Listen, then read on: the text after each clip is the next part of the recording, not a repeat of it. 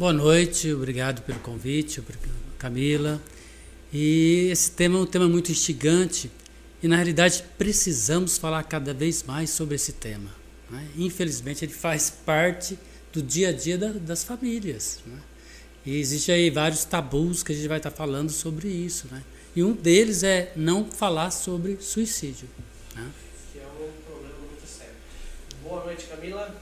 Boa noite, Ari. Boa noite, doutor Luiz. Obrigado mais uma vez pela participação do senhor, né? Já veio outras vezes aqui Sim. com a gente no podcast. E falar, como o senhor disse, de um tema aí que é tabu ainda para muita gente, né? As pessoas é, muitas vezes não querem falar. É, eles têm algumas formas que a mídia deve divulgar essa questão sobre suicídio. Existem normas, inclusive, de linguagem para isso, né? E existe também é, as pessoas que vivem um luto pelo suicídio e muitas vezes também não gostam de falar sobre o, sobre o caso, né?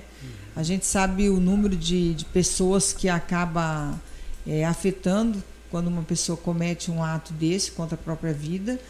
É, e a família muitas vezes não quer falar, não quer se abrir, né? Então, e a gente tem aquela o grau também de repetição, né? Que pode gerar repetição dentro da própria família. Uma pessoa comete isso, o pai, por exemplo, e uhum. depois a gente vê acontecer com o filho, com o neto, com alguém da família que acaba é, repetindo esse padrão. Então é um assunto que é, demanda muita cautela, talvez, cuidado para a gente conversar, né? E servir especialmente de alerta para as pessoas que nos acompanham, porque pode ter um suicida, chamado assim, próximo a você e às vezes a gente não está nem sabendo, né? Exatamente. Infelizmente, cada vez mais próximo, né? Porque a gente vai estar tá falando em Ari, né? do que é o suicídio, quais são os casos, como se prevenir e qual que é a busca do tratamento, né? Uhum. Então é toda essa dimensão que eu acho que nossa proposta hoje, não é? Claro. E assim, infelizmente, eh, as pessoas não têm dados, não têm conhecimento, né? quantidade de casos aqui em Confresa, né? uhum. né? na região também, de pessoas que já estão doentes, que têm pensamentos recorrentes. Né? Uhum. Não morrem mais pessoas porque vão buscar tratamento. Claro. É, pouquíssimas pessoas que, que chegam ao ato do suicida, do suicídio, né, porque talvez não teve um, né, um apoio, uma observação né, e tratamento. Acho que é o único caminho para a depressão. E a gente vai perceber que a depressão ela dá sinais, elas dão dicas, não é? E muitas vezes as pessoas não levam a, não levam a sério isso aí. E é o grande pecado que acontece exatamente isso, né? Porque a saúde mental no todo, né, os, os transtornos mentais, é, gerado de muitos é, preconceitos, estereótipos e assim. O que se espera do homem, da mulher, da criança, dos nossos filhos, que eles sejam pessoas de sucesso, que seja pessoa né, feliz e alegre. Uhum. E quando isso não acontece, a família inconscientemente quer esconder, né, não Verdade. quer expor né, que né, se pensa que quando uma criança, né, um adolescente está em depressão, parece que os pais falharam. Né? E nós, da psicologia, né, da psiquiatria, sabemos, claro, que não, não, não, não é nessa dimensão. Né? Porque a mente humana ela é extremamente subjetiva. Né? Como, como uma criança pode dar bem num ambiente muito doentio, cheio de negligência, de violência, né? de, de drogas. Uhum. Algumas crianças podem superar tudo isso, ter uma vida normal, tranquilo, sem ter algum transtorno. Uhum. Outras não. Então, não dá para a gente colocar tudo no mesmo patamar, né? Verdade. Doutor Luiz, é, por que o aumento dos casos de suicídio entre os jovens? Então, isso é uma pergunta muito legal e é bom que a gente converse um pouco sobre isso. Quando a gente fala jovens, infelizmente, é, é, Ari, a cada vez mais, né, mais precocemente, os jovens estão chegando com pensamento suicida. Estou dizendo adolescentes, pré-adolescentes, né? 12, 13, 14 anos, 15. Acontece também, a gente às vezes só pensa em adolescentes e jovens, mas tem crianças que já tentaram e se mataram. Sim. Crianças com Criança, que idade, doutor? 9, 10 anos, né? Então pode acontecer, porque a depressão acontece nessa Sim. na criança. E também o suicídio. Então, a gente está falando ah, em relação à pergunta, para que a gente entenda o que está acontecendo com o adolescente, com pensamentos de tentativa suicida, a gente entender o que é esse período da adolescência, né? que fase é essa e que momento que a gente está vivendo no mundo né? e como o adolescente está enfrentando esse mundo. Nós Sim. percebemos que cada vez mais a dificuldade é muito grande de ser adolescente hoje. Uhum. O adolescente hoje está vivendo um mundo, uma realidade totalmente atípica de todas as outras gerações. Ah, o sistema faz, o sistema né, leva que os pais, né, a sociedade, eh, exija exageradamente desses jovens para que eles tenham sucesso. Sim. Não só a questão da faculdade, ter um nível superior, mas também do corpo perfeito, né? da pessoa que saiba falar, extrovertida, que seja meiga. Então, assim, cada vez mais se exige dos adolescentes. E os adolescentes hoje, por questão de geração e todo esse contexto histórico, é, os pais muitas vezes querendo amar, educar, às vezes pode exagerar, né? E fazendo com que esse adolescente, essa adolescente, é, não lide, né? Não passe por a experiência de uma frustração. A frustração é importante que a criança, que o adolescente tenha. né? Hoje o que, que a gente está vendo aí? Adolescentes que na mínima situação de frustração, o mundo parece que perde o sentido Acabou, né? É né? Então são coisas assim que, né? Entender que a adolescência, adolescência é o período do luto, né? onde não é criança nem é adulto. Quem eu sou? É a busca e o encontro da identidade. Da identidade entra a questão da sexualidade, a questão do meu corpo. Nem é corpo de criança, nem é corpo de adulto. Qual é meu corpo? O que querem do meu corpo? Né? Essa é a grande resposta. Entendi. O que querem de mim? Então, Qual a demanda que esse adolescente está re- respondendo para as pessoas? né? Então, na realidade, a criança, como o adolescente, ele quer sim ter a certeza que ele é aceito. Primeiro, aceito pelos pais. Que ele seja o filho, a filha que esse pai e essa mãe sempre quiseram. E eles querem corresponder, mas muitas vezes eles não dão conta disso, né? E se perde no meio do caminho. E também o que a sociedade quer, querem, quer de mim. Então, o adolescente é uma fase onde ah, esse, esse indivíduo ele, ele desprende do berço familiar e vai ao encontro dos seus mesmos. né? O adolescente ele quer estar junto dos outros adolescentes. É. Porque ele precisa, ou ela precisa, sentir aceita. Uhum. Então, é, nesse período é o período onde que se sai do berço, se sai da família, e a atração, a importância, a referência são os amigos. E quando esses adolescentes têm alguns amigos né, que se perdem no controle de várias situações, principalmente hoje em dia que a gente percebe, é o uso exagerado de drogas. né? Hoje o uso de drogas está também precoce, precoce. né? E, a, e a droga também, ela, ela desvirtua o que é esperado desse, desse adolescente. Porque é, a gente está voltando indo para o assunto das drogas, mas tá, tem toda a conexão. Tudo é relacionado, né? Todo relacionado. Porque, na realidade, o jovem, o, o, o cérebro e o corpo do jovem, dos adolescentes, não estão prontos para a ingestão de álcool e de outras drogas. Então, é uma calamidade pública o uso precoce de drogas.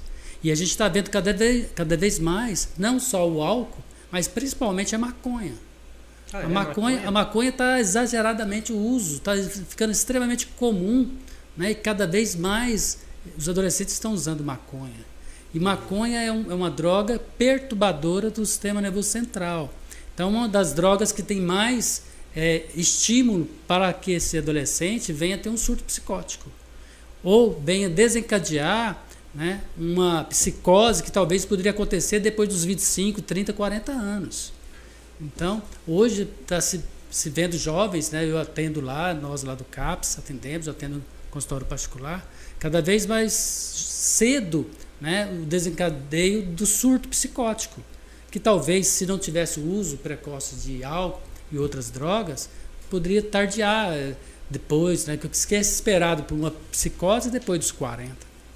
Eu acho que esse assunto para a gente falar de psicose, surto psicótico que o senhor citou aí, é, a gente teve recentemente né, esse caso que ficou muito famoso, digamos assim, que chamou muita atenção agora no Brasil recentemente, que foi o caso da, daquela mulher de Brasília que é, teria convidado aquele suposto mendigo para fazer sexo com ela do nada, né? E ela estaria inclusive dando coisas dela para a igreja e tal, enfim ela estaria vivendo ali, parece que uma situação de surto psicótico. Muitas, muitas pessoas duvidaram, inclusive, que ela estaria né, nessa situação. É, mas realmente isso pode acontecer, né, doutor Luiz? Totalmente. Principalmente nesse caso, parece ter sido delírio, né?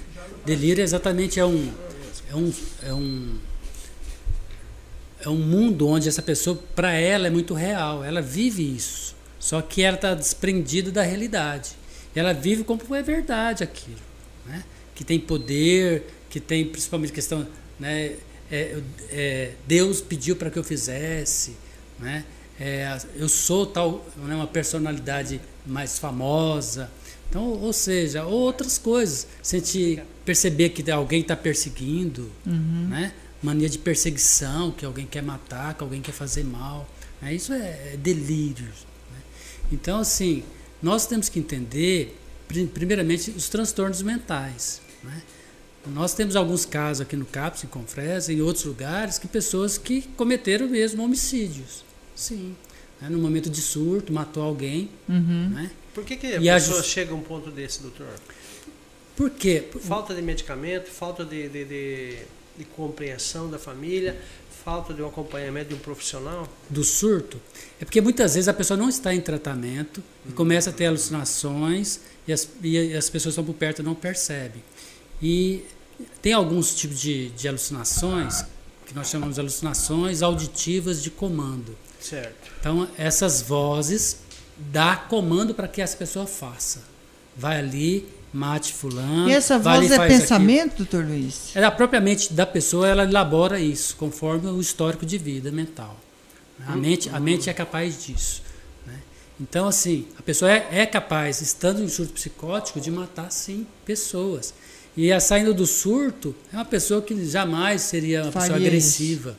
Né? Então, a gente tem que separar. Surto psicótico, por exemplo, de psicopata. Certo. São extremamente coisas diferentes. Psicopata já é ausência de emoção, né? A ausência principalmente de sentimento de culpa. Né? Ele não tem sentimento de culpa, então ele não tem emoção. Então é o contrário. Ele não sente culpa e ele tem prazer em ver o outro sofrer. Né? Prazer eu... de ver o outro chorar, o outro pedir sangrar, o outro pedir pelo amor de Deus. Meu Deus. Né? E na, na, psicopatia tem também níveis leve, moderado, severo. A maioria dos psicopatas, gente, são os leves, que a gente está lidando aí dia a dia com eles. Né? Agora, aqueles psicopatas mais graves, né, que são os serial killers, que faz, projeta, uhum. arquiteta toda a forma de matar, que a gente vê nos filmes, esses são coisas, são raros. A grande maioria é de leve e moderados.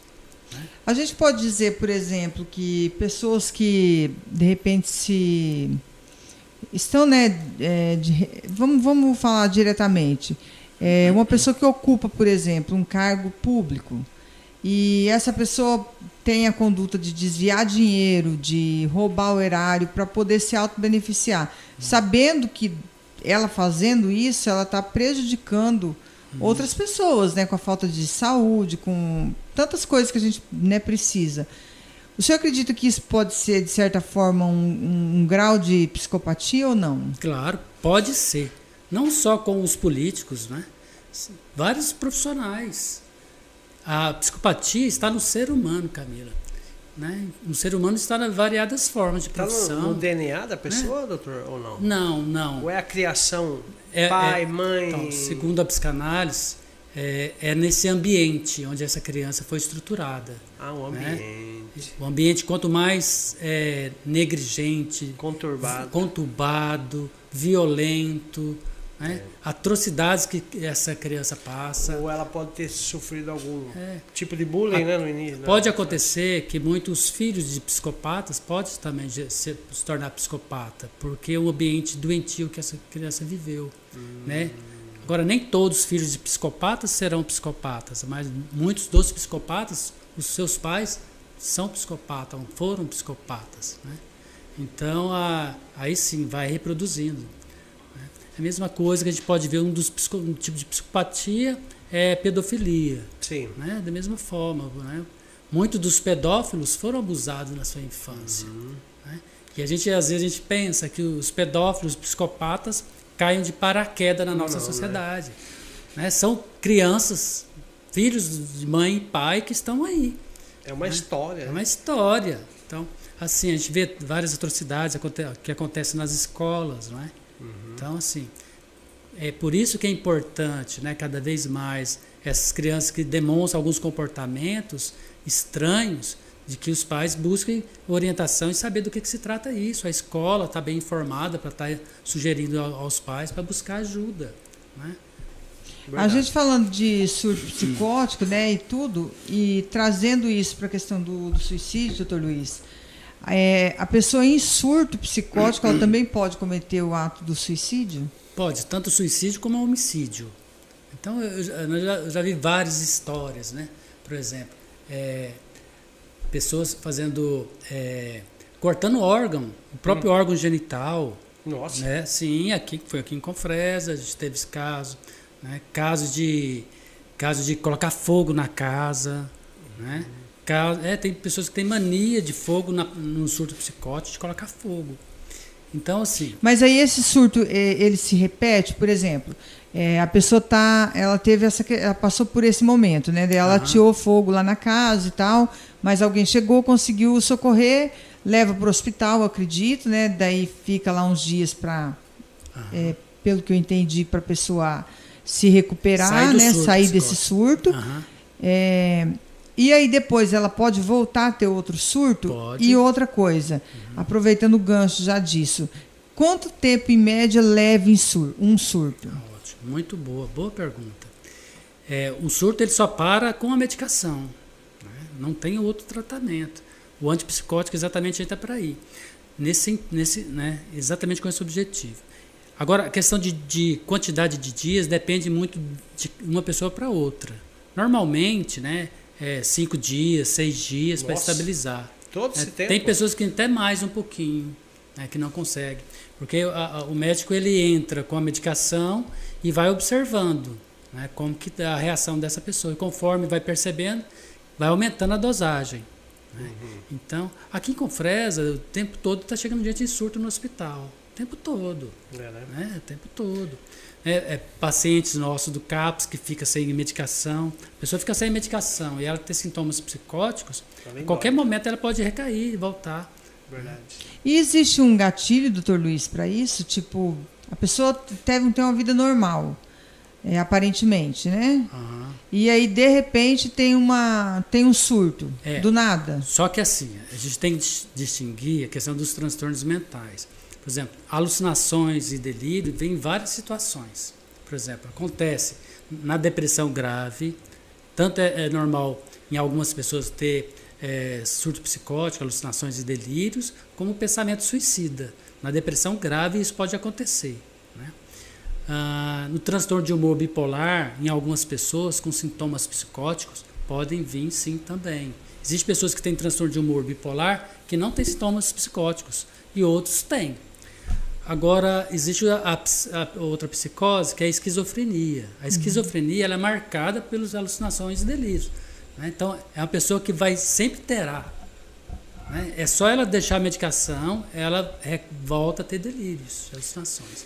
Então, ela vai ter que usar porque a vida toda dela, tanto na esquizofrenia como no transtorno de humor bipolar, vai ter que usar sempre até então. Né? Que não tem A vida cura toda. a vida toda. Né? Não tem cura, porém tem tratamento e controle. né? Ficou sem usar, usou bebida alcoólica, cortando o efeito dessa medicação, essa pessoa está vulnerável a ter surto. Então isso né, é irreversível. Agora, por exemplo, na depressão, no tratamento da depressão, em algumas pessoas elas têm sintomas psicóticos, mas com o tratamento desaparece e essa pessoa pode ter a vida normal, porque depressão tem cura, né? Tem cura. Se fazer o tratamento bem feito, tem cura. A pessoa pode voltar até a vida, talvez não normal como era, porque tem alguns casos de depressão grave, atinge a memória, né? A pessoa fica mais instável, mais lenta, uhum. né? Tem algumas umas sequelas da depressão grave. Doutor Luiz, o senhor acha que também a questão da depressão é, e que leva ao suicídio é relacionada à espiritualidade?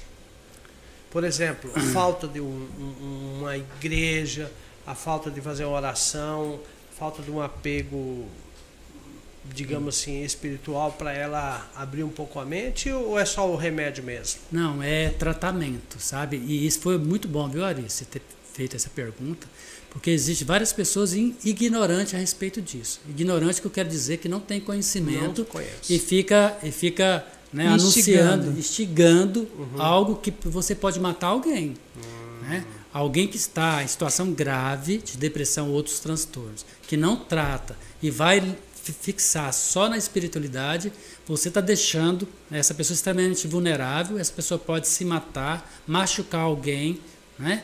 E isso é muito perigoso. Uhum. Então, assim, espiritualidade pode ajudar? Pode, como referência de vida, de transcender Sim. a realidade. Mas é, situação de alucinações, delírios, surto psicótico é tratamento.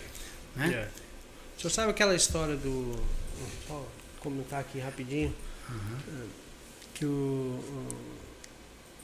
o, surto, o, o manicômio, no, uhum. último caso, ele é usado para quê?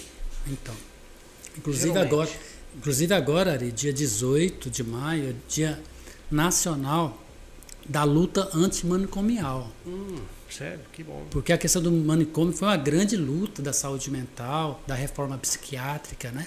Então, assim, o que, que se tinha, o que, que se pensava em relação à loucura. Na loucura é questão histórica. Né? Veio caminhando, os loucos era colocado, eram enclausurados, uhum. vivendo à margem da sociedade Sim. e era tido até então, muitos anos atrás, como alguém que não era abençoado, era um castigo divino, né? Uhum. Então são pessoas pecadoras, por isso que elas estão assim. E foram, né, foram caminhando em relação à loucura. Ultimamente, já no século XX, é, tinha os manicômios, né, os sanatórios. Uhum. E esse sanatório não, não ficava, às vezes, ali só pessoas que, que tinham problema de saúde mental, mas também pessoas que tinham problema de dependência química, uhum. pessoas pobres que não tinham onde ficar, nos andarilhos, colocavam tudo, tudo no mesmo pacote. Né? Então, assim, aí foi ainda né, com a grande luta em relação a direitos humanos, né? a, questão da psiquiatria, da psicologia, a ciência foi chegando e foi apontando, denunciando esse, essa situação. E foi percebendo que, com isso, é, lugar de homens e mulheres, do ser humano, é junto da família. Né? Então começou a ter esse, né, essa, esse fechamento dos sanatórios, dos hospícios. E essas pessoas que tinham família eram devolvidas para a família, e aí, aí sim começou os CAPs, Centro de Atenção Psicossocial, para dar suporte para essa família e tratamento. Em alguns lugares, principalmente no sul, existem casas terapêuticas psiquiátricas. Uhum. De, são de pessoas, por exemplo, que perdeu o vínculo familiar, a família abandonou, não se sabe quem é a família, ficou muito tempo internado em sanatórios, perdeu a referência, vínculo familiar. Aí existe tipo uma, uma, uma casa que tem várias pessoas nessa situação e o Estado toma conta aluga essa casa, coloca profissionais para estar cuidando e as pessoas vivem numa comunidade normal. Hum, entendi. Né? A proposta é isso, é socializar essas pessoas que têm transtornos mentais. Pode. É, é interessante a gente pensar que antigamente a gente ouvia muito caso assim, eu via minha, eu vejo a minha mãe contando inclusive de eu acho que parentes dela, assim, o senhor falou lá no sul, é, que tinham problemas, né? E que a família tinha que amarrar, ficava presa, é, dava comida tipo um animal. É, porque existia a, a, o preconceito e talvez a ignorância, que, que as famílias faziam? Escondia essas pessoas que tinham problema mental. Né? Ficava exatamente Uhum. isso, era tratado como animal. Até corretado, né? É, porque talvez, sei lá, vários pensamentos, né? Porque a família sentia mal de ter filhos assim, sentimento de culpa, vergonha da sociedade, né? E com o tempo foi percebendo, né? é Que, que é ao contrário, totalmente ao contrário. Existe, com o tratamento, existe controle, né? Verdade. controle. né? Agora, assim, também nos transtornos mentais, tem pessoas em situação leve, moderado, severo. Por exemplo, tem pessoas no CAPS que eles não dão conta de sozinho viver. Eles precisam sempre de alguém estar monitorando eles. né? Por exemplo, na esquizofrenia grave. né? Consegue as coisas básicas, né? mas não conseguem trabalhar, não consegue né, ter sens, é, é, É sens- uma vida muito difícil, né, doutor Luiz? Porque a pessoa viver com aquilo aqui 24 horas, achando que tem alguém perseguindo, achando que. Criando fantasia, né? Que o cérebro mesmo cria, deve, é uma coisa muito é, é complicada. um sofrimento psíquico, um sofrimento intenso. Só que a grande maioria da, das, por exemplo, dos esquizofrênicos são leves, né? Na esquizofrenia leve, a pessoa pode ter vida normal, trabalhar, casar, ter filhos, tudo. Então depende muito da gravidade do transtorno, entendeu? Tem pessoas que é mais grave, tem grandes dificuldades. Qual foi o caso que a senhora atendeu que mais chamou atenção nisso? Uma situação assim que. de surto psicótico? Aham. Assim, é, são várias histórias assim, né, de, de que a pessoa é,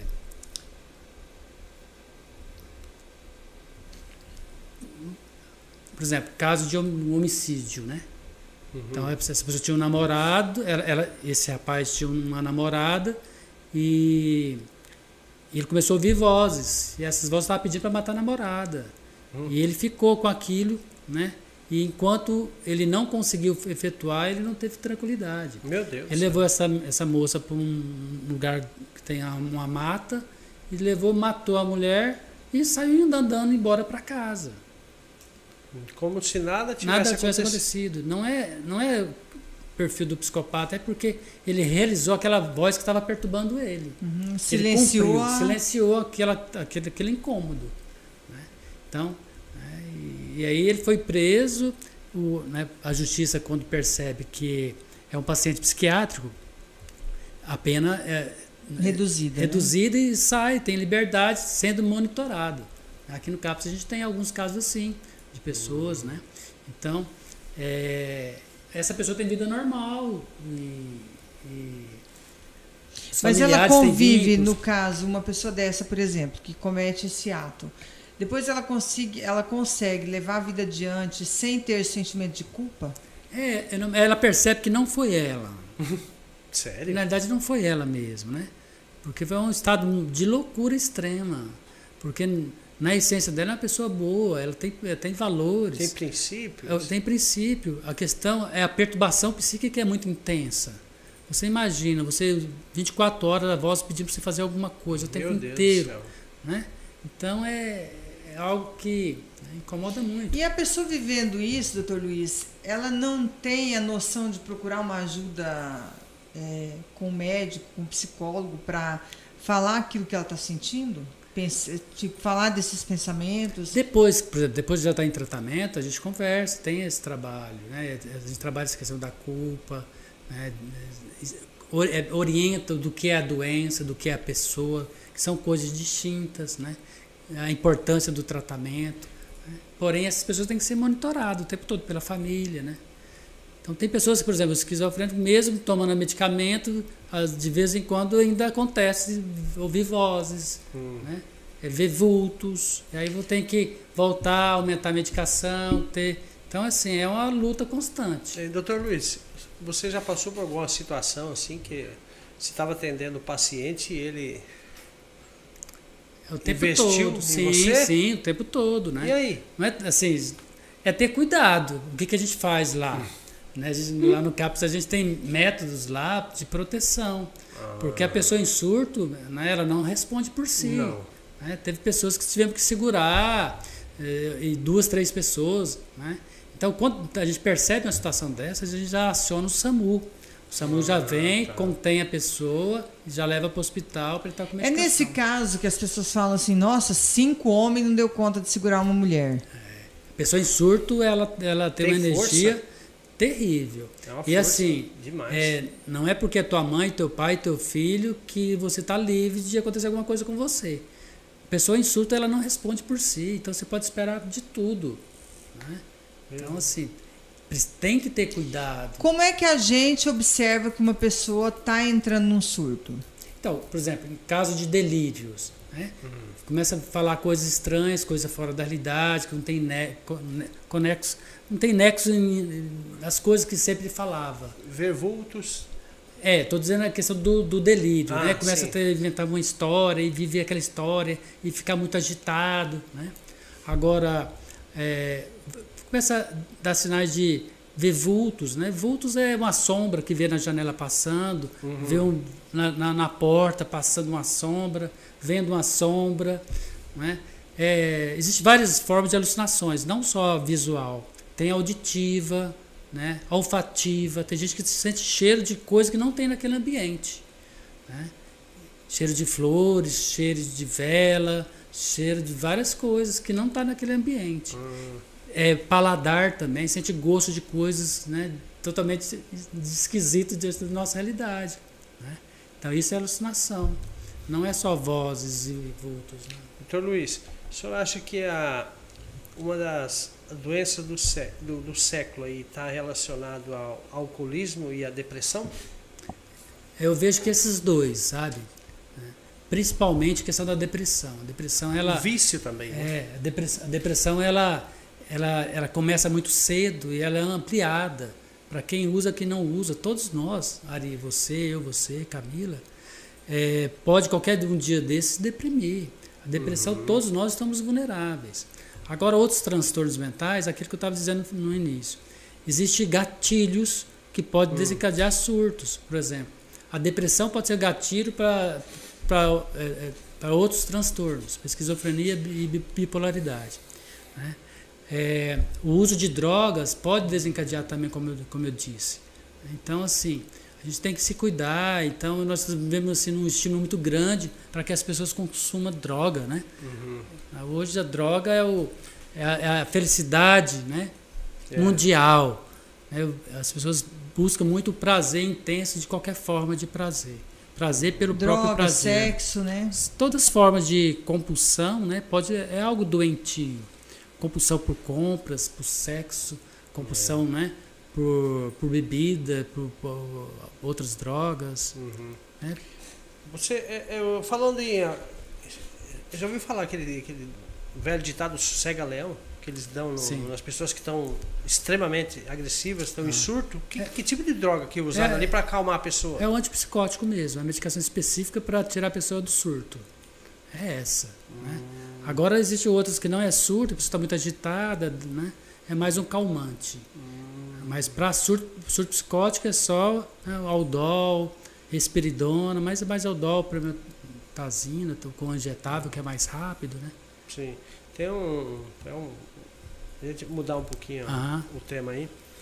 Diz que tinha dois loucos, né, que estavam no hospício, né, doutor? Aham. E aí o médico chegou lá, estavam os dois loucos prontinho para ser liberado, né?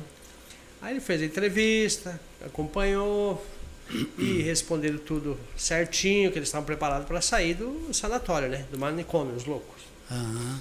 E daí, de boa, né? O médico falou, olha, vocês estão aprovados, a partir de amanhã eu vou liberar vocês aqui, Vai né? dar alta Pra- eu vou dar alta para vocês ir para casa. Aí ele virou as costas, quando ele estava indo, assim, um pegou um tijolo, deu uma tijolada na- nas costas do médico e falou, ó, não esquece não, doutor, hein? Quer dizer, não melhorou, né? Então, é, são... Nem tudo que parece é, né? É, exatamente. O, o- a pessoa que tem esses surtos, ela consegue esconder isso de um, de um profissional como você? Não, de nós não, porque Ari, por exemplo, você trabalha na tua área, né? você está o tempo todo Sim. lidando com isso aí. Nós lidamos de- o tempo todo com saúde mental. Uhum. Eu atendo por dia, só lá no CAPS, atendo oito pessoas. Todos os dias, fora urgência que chega lá. Mais umas quatro pessoas fora no particular. Então, o tempo todo vendo isso. E pessoas chegando com depressão, pessoas chegando ouvindo voz, pensamento suicida o tempo inteiro. Para vocês terem noção, é, é, a pessoa quando chega numa situação muito grave da depressão ou outros transtornos, ela tem compulsão suicida. O que, né? que é compulsão suicida? A compulsão suicida, é, ela quer se matar de todas as formas. A vida perdeu o sentido total. Então, não é que ela pensa de vez em quando, lá uma vez, duas vezes por semana em se matar. Ela pensa várias vezes ao dia. É. Então, assim, é, nada tem mais sentido. Na depressão profunda, a pessoa, nós chamamos isso de embotamento emocional, onde ela perde a, a toda forma de prazer na vida.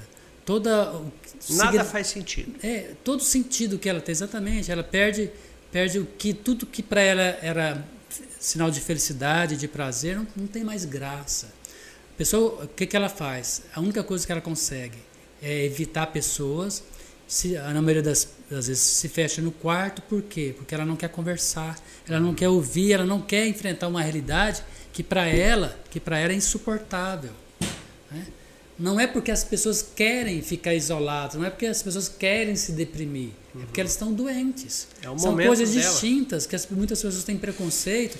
Ah, a pessoa tem tudo na vida, tem dinheiro, tem família, tem, tem profissão, tem não sei o quê, né? e está ali de, depressiva, tem gente que fala assim, olha, essa pessoa está depressiva porque não tem Deus no coração. É, já ouvi né? Então, assim. Aí acaba de vez com a aí pessoa, cê, aí que a pessoa quer se matar mesmo. Porque... Você está ajudando a empurrar no, no, abismo quando a gente fala isso, né? Uhum. Então, assim, quando você tem alguém perto de você que está em depressão, que você não sabe o que falar, não, não fala nada. Boca. Vai buscar é. ajuda de quem sabe ajudar. Uhum. É simples assim, né? Porque é a mesma coisa quando você chega num, num velório, né? o que, que eu vou falar para a pessoa? Né? É. Tem gente que tem dificuldade, vou falar o quê? E aí, tá tudo bem? Como é que eu vou cumprimentar a pessoa que está é. enlutada? Né? Não, é a situação. Então é melhor você não falar nada, chega, abraça, pega na mão sem falar nada. Né? Da mesma forma, né? é, quando alguém está em estado grave de depressão. Né? Uhum, exatamente. É, e, e, falando em depressão, a bipolaridade está relacionada à, à, depressão também, porque uma hora a pessoa está assim, outra hora está lá embaixo, outra hora está lá em cima. Uhum. Como que lida esse, com esse problema, doutor? Então, assim, na, no transtorno de humor bipolar, a depressão faz parte da estrutura. Não é que ela seja depressiva, ela, ela tem um transtorno de humor ah. bipolar. Porque fala bipolar porque está nos dois polos. Nós chamamos polo de mania e o polo depressivo. Não tem uma e aí, e aí ela, assim, ela, são fases. Fase, a pessoa fica dois, três dias mais depressiva, isola, não conversa uhum. com ninguém, nada tá bom, tá tudo difícil. E depois ela passou essa fase, a fase da euforia, onde ela tem uma energia muito grande, Meu quer Deus viver uma felicidade, quer trabalhar e a vida maravilhosa, quer conversar com todo mundo, né? Então, essa alteração de humor brusca, essa instabilidade emocional, irritabilidade, é, é, instável, né? pessoa de instabilidade, excitabilidade, a pessoa muito excitada, muito empolgada, muito extremamente uhum. eufórica. Por isso que chama essa fase né, de mania, onde a pessoa tem eh, toda essa, que a gente chama de mania, todo esse quadro. Né?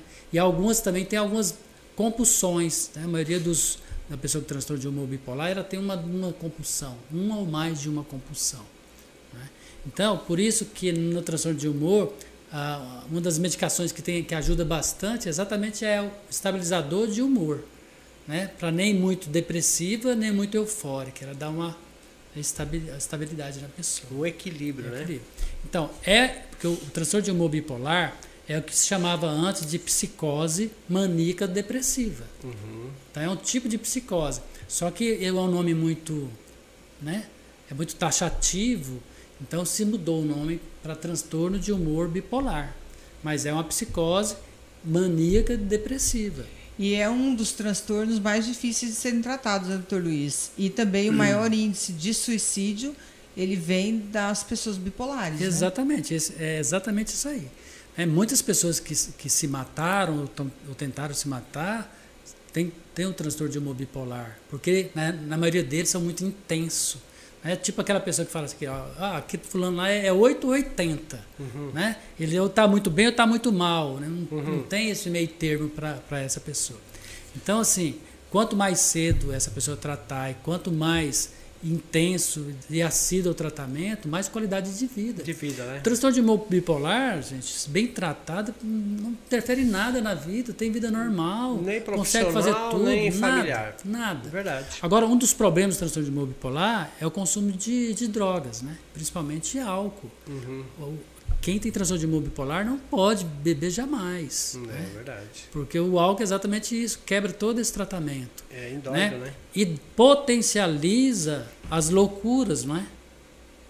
Então aquilo que ela não fa- faria, que a pessoa não faria sem o álcool, com o álcool ela faz. É verdade. E doutor, por que que os jovens preferem, quando ele se torna um suicídio causado pela depressão, bipolaridade, tudo, eles preferem o enforcamento? Enforcamento ele tem a certeza que ele vai morrer.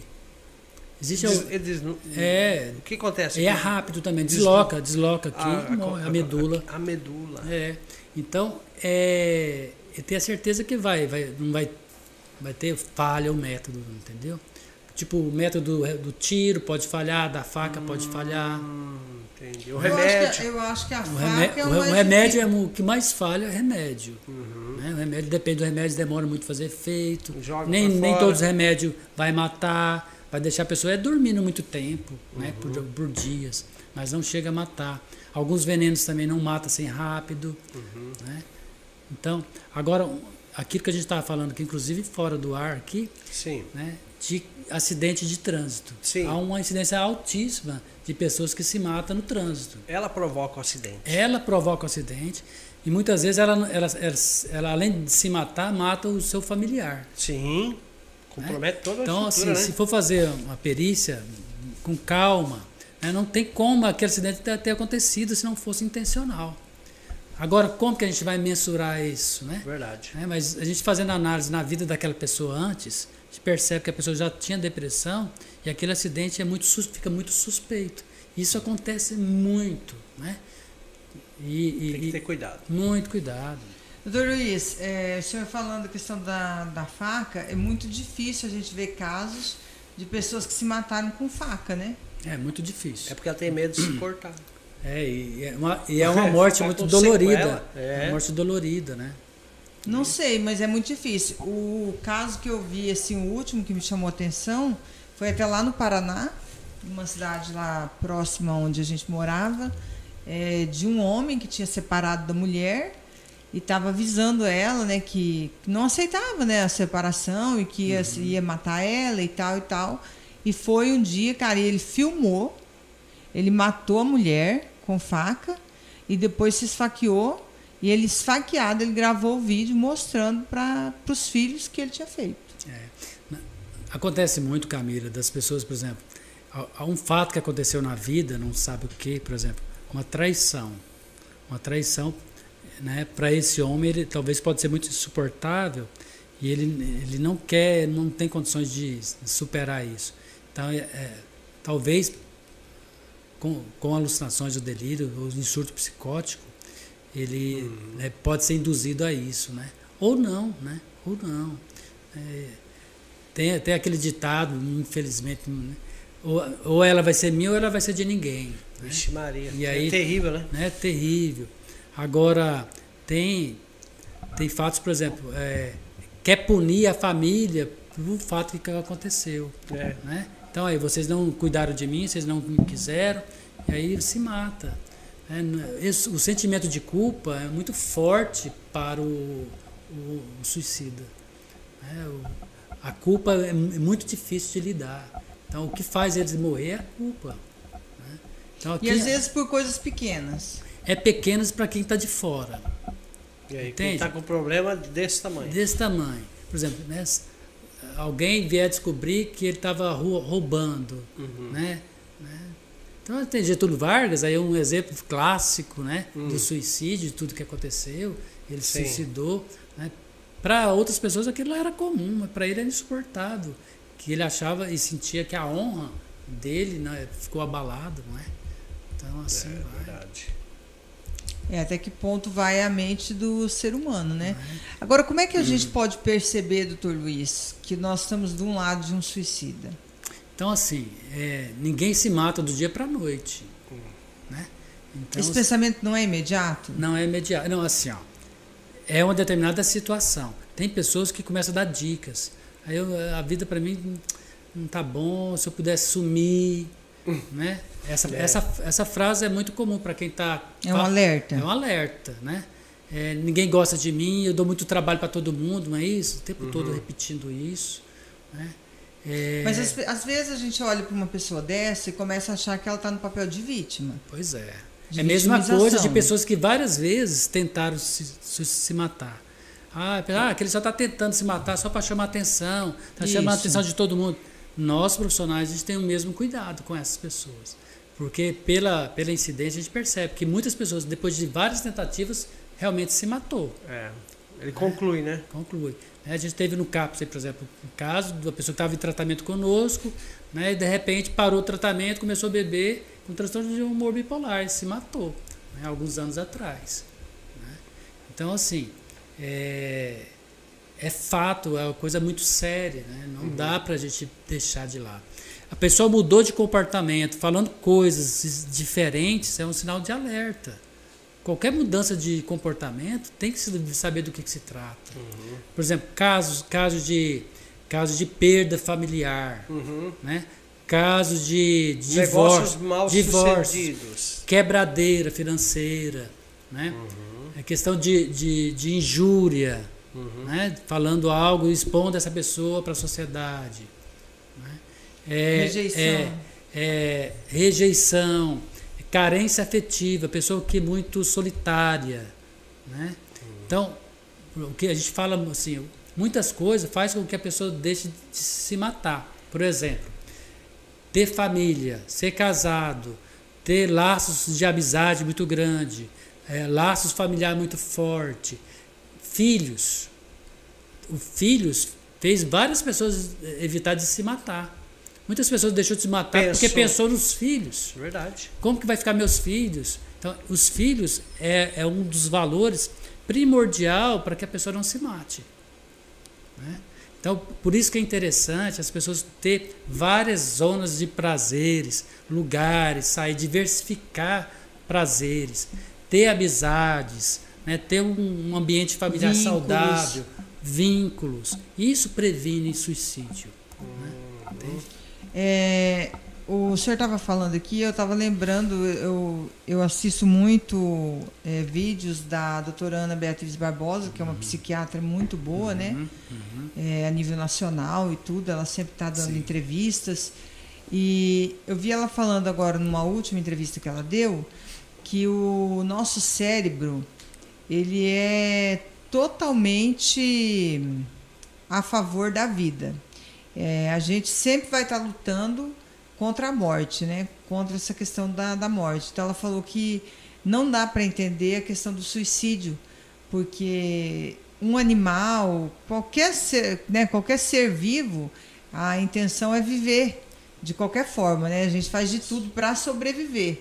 Nosso corpo é preparado para sobreviver, a mente é preparada para sobreviver. Então, quando a pessoa entra nessa questão do, dessa decisão, por exemplo, de se matar, ela está indo contra tudo aquilo que o organismo dela foi preparado é, para ser.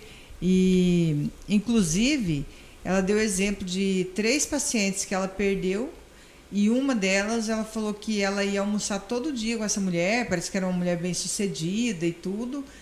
E num dia lá aconteceu dela não poder ir a mulher conseguiu convencer a outra que ficava com ela a ir no mercado comprar alguma coisa e empurrou uma outra que ficava com ela e ela simplesmente se matou na primeira oportunidade que ela tinha. Quer dizer, todo o trabalho que ela vinha fazendo e tudo, a então, decisão já estava tomada. É, na realidade, a gente tem o instinto nosso, é o instinto de vida mesmo, né? Por exemplo, é, nosso corpo precisa de um equilíbrio. Nós chamamos de homeostase tudo que interfere no corpo, o corpo começa a dar sinal. Né? Então, por exemplo, quando a gente usa uma, uma, uma bebida, uma, uma, latinha de cerveja, entra no nosso corpo como um corpo estranho. O corpo uhum. vai fazer um uhum. trabalho imenso para tirar esse álcool do corpo. É. Né? Mesma coisa quando alguma coisa machuca, penetra uhum. no corpo. é, ou engole alguma ou engole, coisa. o corpo estranho, o corpo começa, o organismo todo começa a trabalhar para tirar isso de lá. Né? Por quê?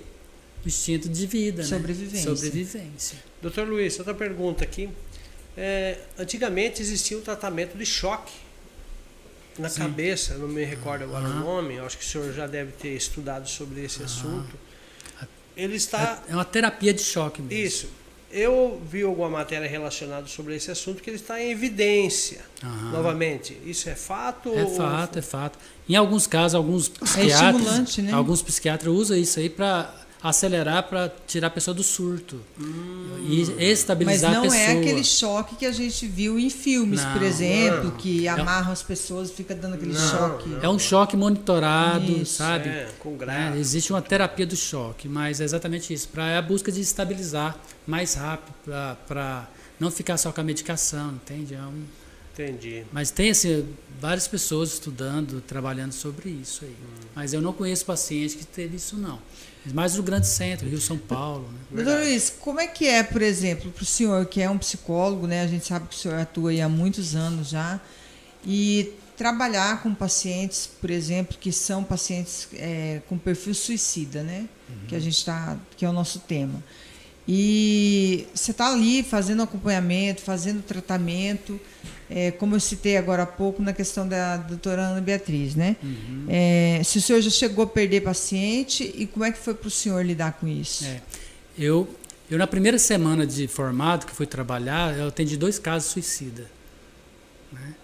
Um caso era um, um rapaz que tinha tava, tava se enforcando, a família chamou, eu tive que ir lá, estava num desespero total. Outro, ele, aí ele não, não chegou a se matar. O senhor chegou lá e Eu ele cheguei, estava tinha querendo, acabado, de- tipo... tinha acabado de tirar ele da a corda do pescoço dele. né? E ele estava querendo se matar, estava em desespero total. Um A caso- família cons- conseguiu, conseguiu chegar tirar a ele. tempo. E aí me chamaram, eu fui lá na casa. E outro caso que eu não consegui, isso aí me marcou muito, foi uma, uma adolescente de 16 anos. Eu atendi, né, vi que a coisa estava muito séria também, só que o Conselho Tutelar levou lá para que eu fiz- pudesse fazer um atendimento fora de horário, fui atender. Atendi, encaminhei para outra colega né, que atenderia lá na prefeitura. E essa começou o atendimento lá com ela, só que essa menina não, não conseguiu. Ela se matou. Que que Em decorrência, em decorrência Ari, de abuso sexual. A- a- ela estava sendo abusada pelo padrasto. fez? Vixe, né? E a mãe dela é, não aceitava e tinha a filha como rival, Meu Deus. porque a mãe queria continuar com, com o homem. E queria se tapar o sol com a peneira. E isso, e colocou a menina para fora de casa. Nossa. Meu Deus do céu. Então foi esse fato, né, que essa menina, por exemplo, nós temos uma ligação extrema com o nosso pai e com a nossa mãe. Então ela sentiu um- uma rejeição completa nisso aí, né, e ela não conseguiu não, ela se matou. Qual enforcada, idade? enforcada, 16 Enfor- anos. E aí o senhor, isso mexeu com o senhor? É, mexeu assim, porque né, a gente fica na expectativa que talvez poderia ter ajudado, né? É. Mas tem situação que não tem. né? O que, que a gente faz agora, o que, que eu preocupo muito, né? É, primeira coisa, eu atendo a pessoa, ela, ela tá, revela pensamentos e tentativas de suicida, primeira coisa a gente tem que chamar a família. Uhum. É, a único, é a única situação, Camila, que nós psicólogos podemos romper o sigilo ético, né? É o único, é o único motivo, romper o sigilo. O paciente, olha, eu já tentei me matar, estou pensando em me matar o tempo todo, mas não quero que ninguém saiba. Aham. É, isso é Esse muito é a comum. pior coisa, né? É muito comum. E nós, profissionais, a gente tem que romper. Aí a gente chama o E familiar, é, é, isso é chama o familiar e repassa. porque o senhor ao mesmo tempo tem que manter é, a confiança daquele paciente É. com o senhor, né? É uma coisa muito delicada. Exatamente. Mas assim, né, o mais importante é a vida. Né? Então a gente chama o familiar, medica, né, encaminha para a médica, já medica urgente, coloca que essa, esse familiar cuide dessa pessoa 24 horas, por um período de 15 dias. Monitore. Monitore, por um período no mínimo de 15 dias, para a medicação fazer efeito, tirar todas as formas de que essa pessoa possa se matar, faca, medicamento, veneno, né? tirar isso próximo da pessoa. E a gente, o cuidado que a gente tem é esse. Né? Então, é, e isso é aqui é recorrente, recorrente isso. O tempo todo a gente recebe. O número de, de tentativas de suicídio parece que aumentou consideravelmente, né? Sim. Eu ouvi falar que no hospital mesmo, é como o senhor está falando, a gente Sim. não consegue levantar números, né, dados. É. Mas eu já conversei com outros profissionais também, que são médicos, que atuam lá no hospital, é, e me falaram que praticamente, assim, é um por dia que É, chega é na, um média caso... de, é na média de 8 por semana, 8 a 10 por, por semana. Pessoas que tentaram se matar. Não é que estão com pensamentos. Né? São pessoas que estão sendo assistidas por nós, mas a grande maioria são pessoas que não estão sendo ass- assistidas por nós. E a partir que vai para o hospital, o hospital já encaminha essa pessoa para a gente estar atendendo. Mas assim, isso é recorrente, infelizmente. Né? Então por isso que no hospital a gente vai estar eh, até co- a gestão falando com o secretário, a gente está articulando isso para a gente ter leitos psiquiátricos dentro do hospital. né? Nós temos lá, só que o hospital está ampliando, vai se definir leitos psiquiátricos para nós. Uhum. Né? E para que as pessoas tenham um, um acompanhamento, um atendimento lá psiquiátrico no hospital. Porque paciente psiquiátrico, ele não pode ficar no mesmo leito que paciente comum, Não, porque o paciente está em surto. Está correndo risco que as pessoas estão próximas. é verdade. Né? Então tem que ser um, um leito específico que as pessoas vão ficar contidas, né? As pessoas vão ser amarradas mesmo, Uhum. né? dependendo da situação, até elas se estabilizarem. né? Então não pode estar junto com os outros. E o hospital tá ainda não, nessa ampliação não está né? não Ainda não finalizou, mas está né? definido que vão ter no mínimo três leitos aí para nós aí. Que bom, hein? Doutor Luiz, pensamentos intrusivos. É, tem um colega meu que ele fala que ele sente, por exemplo, a questão de é, tá dirigindo e aí ele fica pensando, ah, podia jogar esse carro aqui só para ver como que o carro fica, não sei o que, ah, podia, sabe? É, diz, que, é, diz que o nome disso é pensamentos intrusivos. Explica um pouco pra gente É. como que é esses pensamentos assim É. que Exatamente. Não necessariamente a pessoa está, precisa estar em depressão, ter transtorno mental. né? Tem pessoas, que, além desse caso do carro, está dirigindo, pessoas que, por exemplo, estão num prédio, em cima do Uhum, prédio. isso. E dá Né? aquela vontade. Dá aquela É, vontade. isso. Né? Isso acontece, isso é normal. Depende do estado emocional que a pessoa esteja. Né? A pessoa do- pode estar da bem. sua história de vida. Vem, né? Fica imaginando como seria se eu fizesse isso Se eu pulasse. se eu pulasse. né?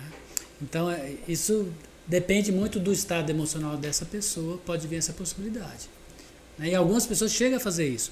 né? Então, Mas não com a intenção, por exemplo, daí já não é o caso de depressão, Não, nada, de suicídio, nada. É um Foge. pensamento mesmo que vem ali.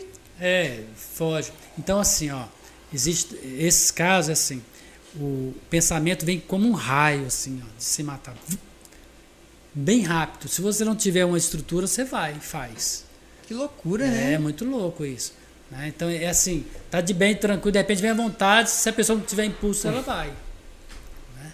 Então, é por isso que é por isso que é é bom a gente buscar qualidade de vida, ser feliz, ter um estado emocional né, equilibrado, uma paz interior. É. né?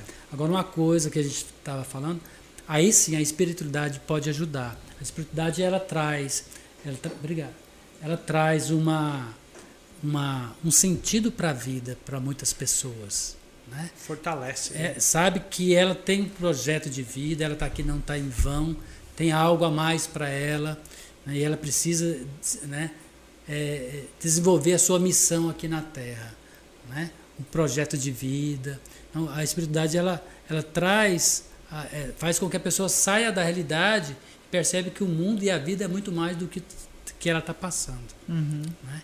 Então, várias concepções aí, né, é, religiosas, espirituais, têm vários pensamentos. Agora, a gente estava falando também lá atrás a questão de surtos psicóticos, essa coisa toda. Muita gente também confunde um pouco é, essa relação. Por exemplo, o senhor falou de cheiro, né, que a pessoa sente cheiros, a pessoa sente gostos, né? Aham. é, os pensamentos, as visões. E na, na doutrina espírita, por exemplo, é, eles podem é, dizer que essa pessoa, por exemplo, é um médium, tem mediunidade. Então, é isso. é, Não vou entrar nessa seara, mas assim, mas há muita confusão. Nem tudo é mediunidade, Né? Outros podem ser exatamente é, alucinações e delírios. É por isso que precisa fazer o tratamento. Né? Eu já atendi várias pessoas espíritas que foram buscar ajuda né? profissional. Isso não, isso é a questão. Tem muitas pessoas que não conhecem eh, o espiritismo, por exemplo. Uhum. Né? Fazem, falam, falam coisas que não são verdades. Né? O espiritismo são pessoas que estudam, que estão. Sim, né? uma filosofia, tem a né? filosofia de vida. E eles têm a clareza da, da importância do, do, tratamento, da saúde mental, né? e principalmente essa distinção entre mediunidade e transtorno mental, no caso. Né? Então, tem muitas pessoas que que tem transtorno mental pensa que é médio, mas né, talvez fala por falar, é um senso comum, né, ah, na realidade. E muitos dos delírios está ligado à espiritualidade. Por exemplo, a pessoa ela, ela, ela exerce uma, uma, religião e quando ela quando ela entra em, a gente tem uma paciente assim que ela quando ela entra em surto, em delírio, ela se coloca que ela é uma enviada de Deus que veio para mudar a vida das pessoas. Ela veio aqui uma missão na Terra e e ela vira ela essa pessoa. É. Né? Então, para ela, para ela é muito real. Tipo aquele Henry Christ lá, sabe? Lá ah, de Curitiba, sim, né? Sim. É, é um, seria quase um, uma psicose aquilo que ele vive? Ah, ele ali é uma loucura total ali, né? Ele tem, tem que avaliar ali para saber do que, que se trata. É. É, pode ser um charlatão, pode ser realmente, talvez ele tenha uma filosofia de vida atípica que que ele arrasta várias pessoas junto com ele, uhum. né? É. Mas ele, tem algumas falas que não sabe do que se trata. É, tô falando coloca, no sentido disso que o senhor falou da mulher, coloca, né, da paciente que se coloca tem. como Jesus Cristo, Sim, o filho, né? É. Em algumas pessoas ele vive isso com delírio, mas eu acho que no caso dele não é, porque ele está nisso há muitos anos, uhum. né? E ele não. Porque o delírio e o, sur, é um... o surto e o delírio ele não vai durar uma vida inteira, não, ele vai não, ter não. fases. É, não é assim, a pessoa, é isso que eu estava dizendo, a pessoa está em surto, com o tratamento ele sai do surto rapidinho, com, com a medicação. No caso dele, não, ele se coloca como ser. E sempre foi assim. Né? Então. No caso dessa paciente, por exemplo, do senhor, que o senhor citou, é, aí ela entra nessa questão que ela veio para mudar o mundo, que ela tem que né, pregar o evangelho e tal, essa coisa toda. É, aí ela faz o acompanhamento, faz, toma medicamento, ela... aí dá uma caída isso, aí isso. diminui esse desejo de querer mudar o mundo. Ela sabe quando ela está em delírio. Ah, ela sabe tá. quando ela está surtada. Ela já tem consciência. Tem consciência. E aí até ela comenta e conversa com isso, fica rindo, ela acha graça disso porque que é algo muito cômico às vezes, né? Ela, porque ela perde o controle. Então, se as pessoas deixam de usar a medicação por dois, três, quatro dias, ela pode ter pode surtar. Então, é, é, é, a mesma forma de um tratamento da diabetes, uhum. da hipertensão. As pessoas, se deixar é de tomar a medicação, é contínuo. Deixou de tomar a medicação, a pessoa está vulnerável. Então é. Doutor Luiz, uhum. outra coisa, existe algum programa, governo estadual, federal, para cuidar dessas pessoas que têm esses problemas sérios aí para evitar um suicídio? Tem, tem Medicação grátis? Por exemplo? É, tem algumas medicações que vêm, tem, já tem algumas medicações, a gente tem aqui gratuita, né? Ah, tá. Não todas, mas a gente tem alguns antidepressivos, antipsicóticos. Uhum. Aqui em Confresa a gente tem, né, gratuito.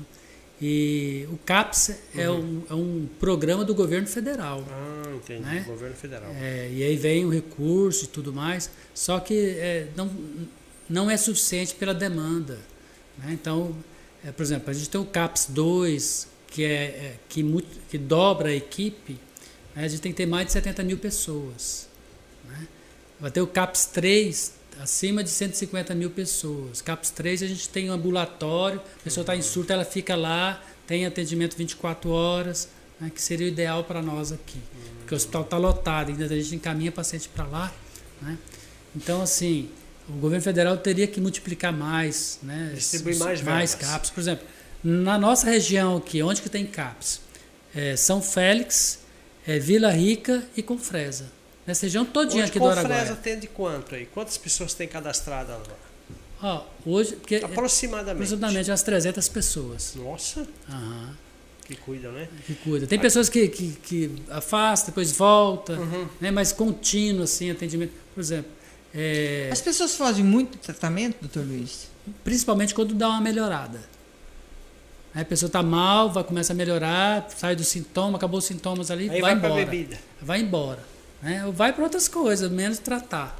Né? Ah, ela acha que nunca vai voltar, É. né? Agora eu queria falar um pouquinho, se puder, Sim, questão da, da ligação do suicídio e o álcool. Uhum.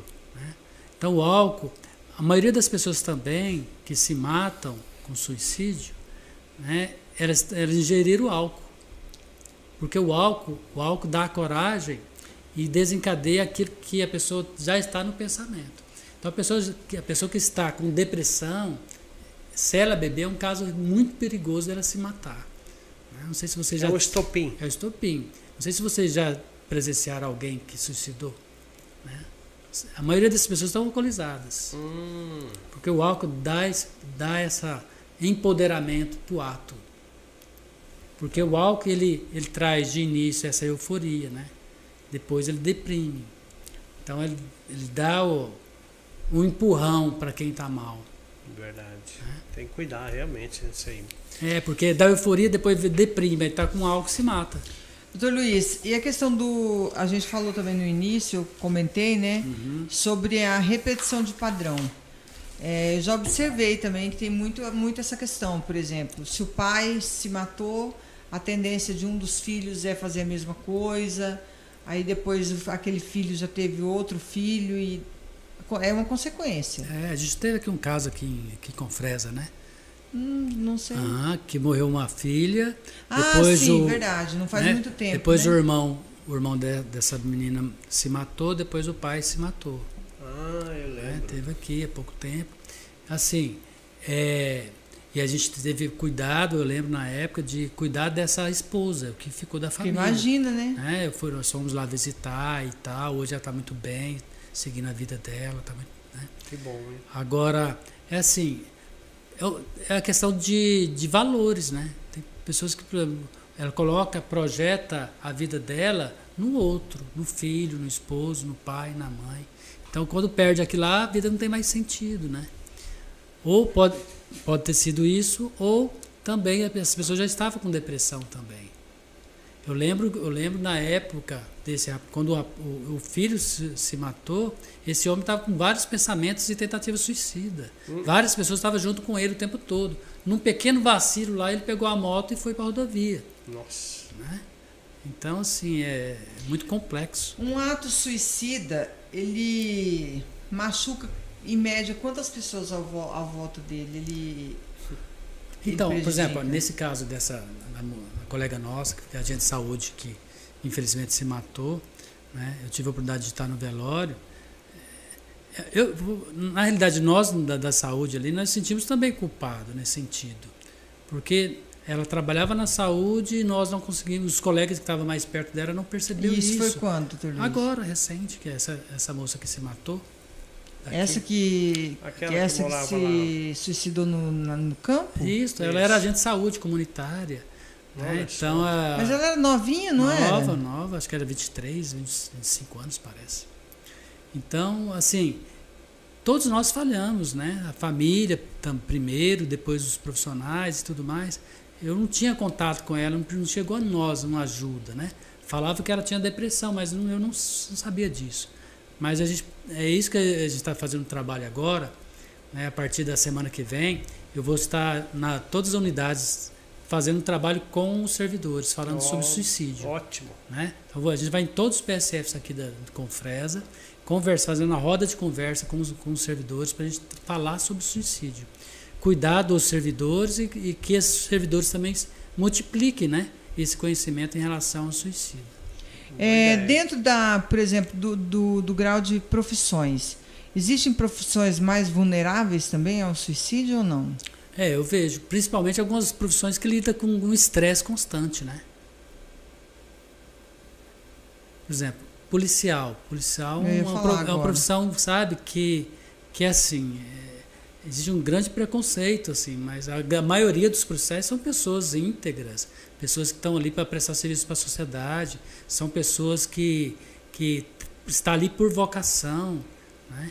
É. E, e a vida deles não é fácil. Imagina você sair todo dia de casa e enfrentar as situações que eles enfrentam. E não saber se volta Se, casa. oh, se vo- é, ele só vai lidar com coisas ruins o tempo inteiro, né? com bandidagem, com homicídio, com Com acidente. que não presta, Só que não presta.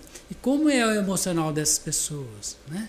Infelizmente, a gente percebe que o Estado não, não dá suporte para essas pessoas, para esses profissionais. Precisaria Tanto da Polícia Civil, Militar, Polícia Federal, né, porque é algo muito intenso. Eles desenvolvem esse- essa capacidade, digamos assim, de inteligência emocional praticamente sozinho quando eles estão fazendo o treinamento. Não existe um treinamento junto com isso de inteligência emocional É, para no, eles. no treinamento, no início tem, mas depois? É, a questão é essa dificuldade. A gente vê depois, alguns, muitos policiais tendo transtorno de ansiedade, transtorno de pânico, principalmente, por deparar com várias situações, não é? E a- gente tem que pensar, independente do policial, ali tem um ser humano, que tem pai, que tem mãe, que tem filhos, né? E está vendo tudo aquilo lá e isso nem sempre é bom. né? Existe muita fantasia em relação a ser policial, né? Policial é algo muito sério, muito complexo e não é tão simples assim. E às vezes muito subjugado, né? Total, total, né? É verdade. Bom, eu, é, a gente quer agradecer as pessoas que estão acompanhando aí, que estão aqui, Camila, algumas pessoas, né? Mandaram boa noite aí, parabenizaram o doutor Luiz pelo ótimo trabalho prestado na região e na cidade. E agora é 7 horas e 21 minutos, né?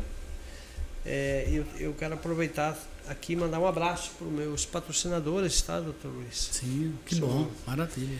Agradecer aos meus patrocinadores aí do podcast. Né, Matheus? Sem os patrocinadores, nós não teríamos o podcast. Exatamente. Quero agradecer o Grupo Bege. O, quero mandar um abraço para o Jeff Tani Calisto e também o Jeff Tani Calisto Filho, a Amtec Telecom, a Agromassa Pet Shop. Um abraço também para o empresário Ricardo Babinski, Restaurante Paulista, Multicel Celulares, Top, Parafusos e Ferramentas. Um abraço para o Gilmar e a Maria Clara, Campeão Supermercado. Um abraço lá para o Agton, a Charlene e toda a família, Drogarias Ultra Popular também. Quero mandar um abraço para o Augusto, para a Carolina e a Letícia e toda a sua equipe. A clínica eh, também é Seja Afeto, né? Doce Café Seja Afeto. Um abraço também para Letícia lá. E também a CDI Clínica de Diagnósticos por Imagens. Quero mandar um grande abraço lá para o Dr. Silvio. Conhece o Dr. Silvio? Sim. e o, o Voltuir também. E também a 77 Água Industrial. Um grande abraço para o Hernando, o empresário Hernando Cardoso e toda a família. Como que é o nome da esposa do Hernando? É a dona. Hum, deu branco, hein? Como que é o nome dela? Um abraço para a esposa do nosso amigo Hernando também.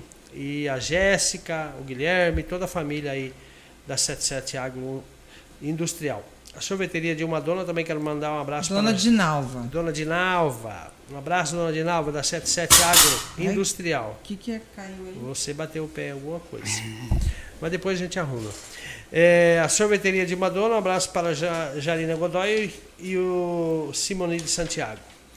Também a Segura Segurança Eletrônica, que cuida da segurança da, da nossa empresa, do nosso podcast aqui da Agência da Notícia, KLM Forte Center. Um grande abraço para o Cleibson e toda a sua equipe. Plano Familiar Real Pax, frente ao hospital. É, e também a Gráfica Aripel, há mais de 20 anos atendendo com Fresa e região. Quero mandar um grande abraço para o Ariovaldo, Fábio e toda a sua equipe.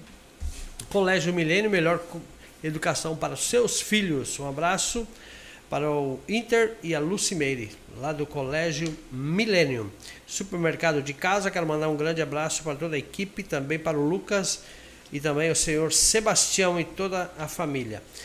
A Felicitar Saúde Estética, também um grande abraço para o Binho e a Marcela e toda a sua equipe. Construtora JBV, especialista na construção de silos graneleiros. Um grande abraço para o meu amigo João Bosco. A M3 Veículos, há seis anos no mercado de confrete atendendo toda a região ah, do Mato Grosso. Veículos seminovos e usados. Um abraço lá para o Jean Dalmagro. Também a MR Veículos Lanternagens e Pinturas Automotivas. Quero mandar um, um abraço para o Maico e toda a sua equipe. A Solartes, energia solar. Você quer economizar dinheiro na sua conta de energia, então faça logo um orçamento sem compromisso com o meu amigo Éder Cunha, Ederson Cunha. É, e lembrando aí que cobre qualquer orçamento, tá? A Solarts, que é nosso patrocinador aqui. Também a Juliane Freitas, nutricionista, é nossa amiga Juliane e parceira, uma grande profissional. Bom, e por enquanto são esses aí, né? Tá bom, né? Tem bastante, né? Bastante, graças a Deus, né, doutor Bom Luiz? demais. Bom, eu Você quero. falou 19 horas, mas acho que é 20 horas, não é? É, é verdade, já é 20 horas. É que o meu relógio, ele tá atrasado uma hora. horário tá de horário Cuiabá. Cuiabá, por isso. Bom, eu quero agradecer a todos que estão acompanhando. ah, aí, um assunto muito importante, questão do suicídio e a depressão. Doutor Luiz, psicólogo, uma pessoa excelente, um profissional excelente que está aqui dando uma palestra para nós e também trazendo esse conceito o Vone, que é muito preocupante. o Vone, que é investigador, inclusive, da Polícia Civil há algum tempo já, né? Ele falou que o tema é super atual, né? Nos dias atuais, as pessoas se recolheram e, com isso, vieram os problemas psicológicos, né? Profissionais dessa área são cada vez mais presentes na vida das pessoas nessa atual conjuntura da humanidade. Nós estamos vivendo realmente dias difíceis, né? Isso. A gente acabou de sair de uma pandemia, estamos passando por uma instabilidade econômica grande, estamos enfrentando, querendo ou não, que as, as pessoas às vezes não se dão conta, mas nós estamos enfrentando uma guerra no mundo que está acontecendo. Então são dias assim, digamos que não muito naturais, né, doutor Luiz? Primeiro agradecer o Tony, meu amigo, né? policial, excelente profissional, tive a oportunidade de conhecê-lo. E é exatamente isso, a, a, a pandemia veio trazer várias sequelas, uma delas é emocional. Várias pessoas com transtorno de ansiedade, transtorno de pânico, chegaram lá para nós pós-pandemia. Né? Irritabilidade, insônia, né? É, estado depressivo também. é. e assim, a gente. é, uma sucessão de calamidades públicas, né? Sucessão de calamidades públicas. Uma delas né, é essa guerra que a gente vê o caos É. e também o egoísmo humano, né? Que é capaz Isso que eu ia falar, o egoísmo, porque dessa. É, no começo, quando começou essa guerra, você vê que se falava até bastante, né? Uhum. Hoje em dia, a gente sobrevive como se não tivesse acontecendo aquilo. É, As parece pessoas estão fazendo isso, doutor Luiz, estão deixando de observar, porque também se prega muito, eu, eu acredito assim, na minha visão, né? Está havendo uma positividade negativa das coisas. Que ah, a gente tem que ser positivo o tempo inteiro, porque eu acho que o ser humano também não é positivo o tempo inteiro. Existe um momento que você está num temperamento talvez mais negativo mesmo. É, você é obrigado a ser feliz o tempo inteiro. Você vai para as redes sociais, está todo mundo feliz, feliz. Aí você olha para você, você não está muito legal aquele dia. Aí você pensa, nossa, tô depressiva porque está todo mundo lá feliz, eu tô aqui sozinha. foi essa Entra o semana agora. comparativo. Foi a semana, foi sexta-feira. Eu atendi uma paciente exatamente isso. Eu sempre vejo ela na rede social, postando foto, felicidade, não sei o que. Ela chegou lá para eu atender, depressiva, chorando compulsivamente, querendo se matar. Eu falei, mas você parece que estava tão bem. Doutor, aquilo é só para fazer de conta. É, É só para mostrar para as pessoas que eu estou bem. Mas como eu as pe- do que, que as pessoas têm necessidade de mostrar que estão bem se elas não estão bem? Pois é. É uma fantasia que ela tem, que a preocupação dela é com o outro, não é com Não ela. é com ela, né? né? Ela, ela, a, a imagem dela é muito importante né? nesse momento, no pensamento e no olhar dela.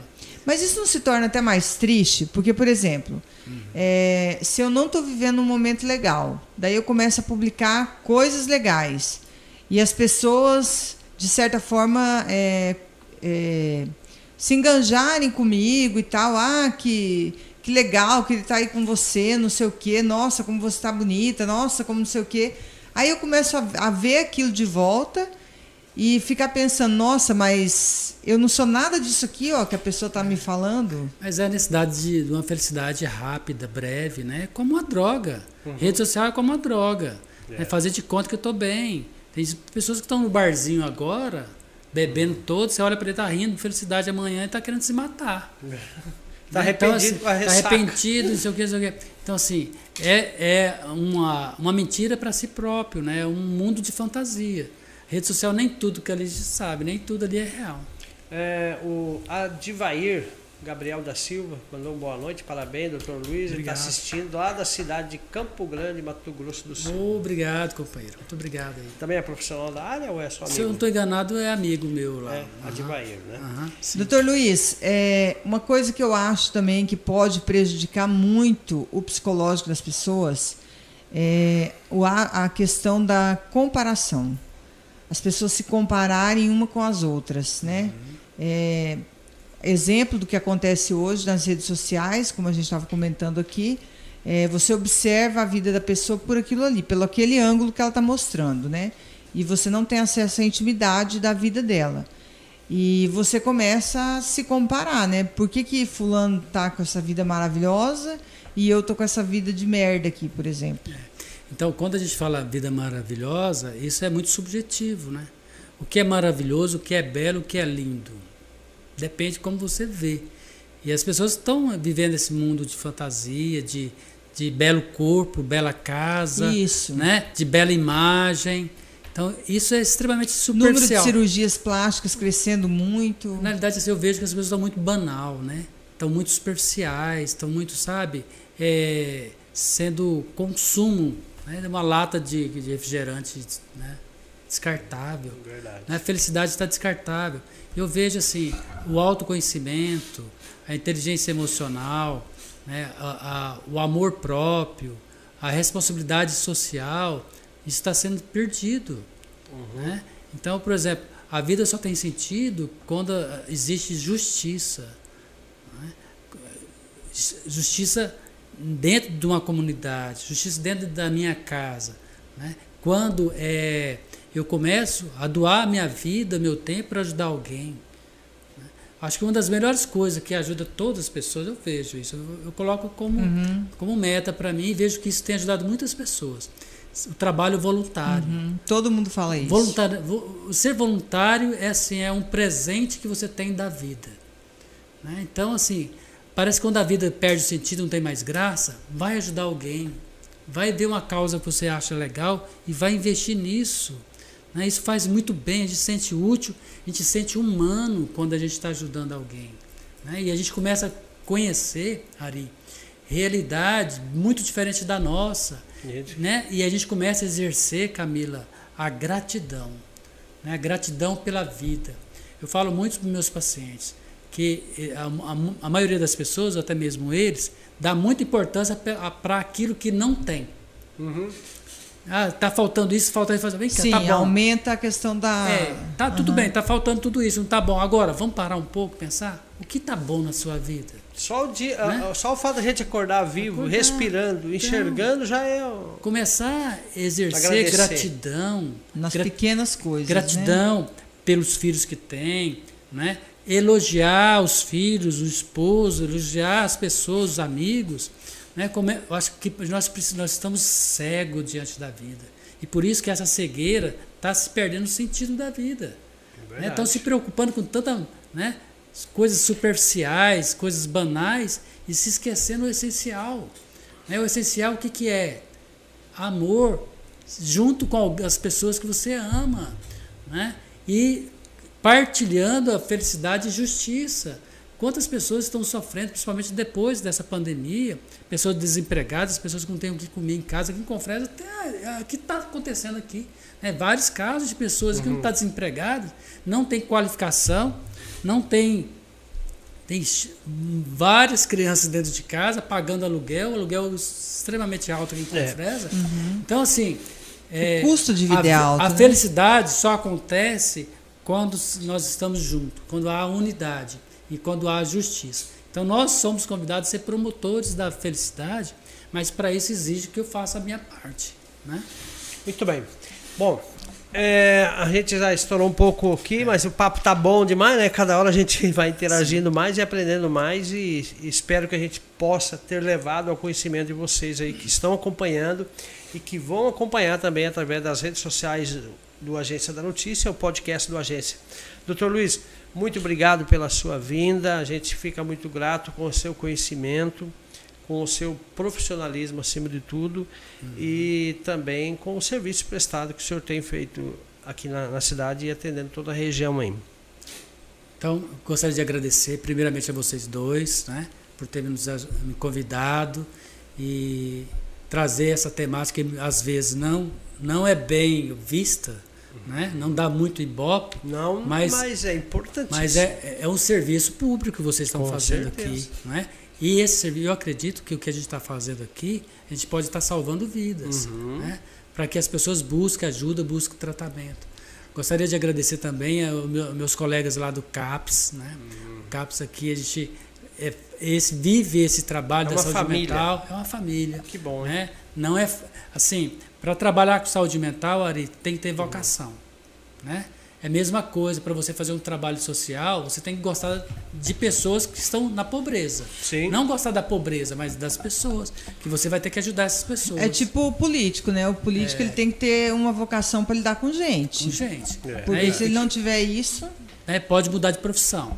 Agora, uh, para trabalhar na saúde mental, tem que se gostar e entender.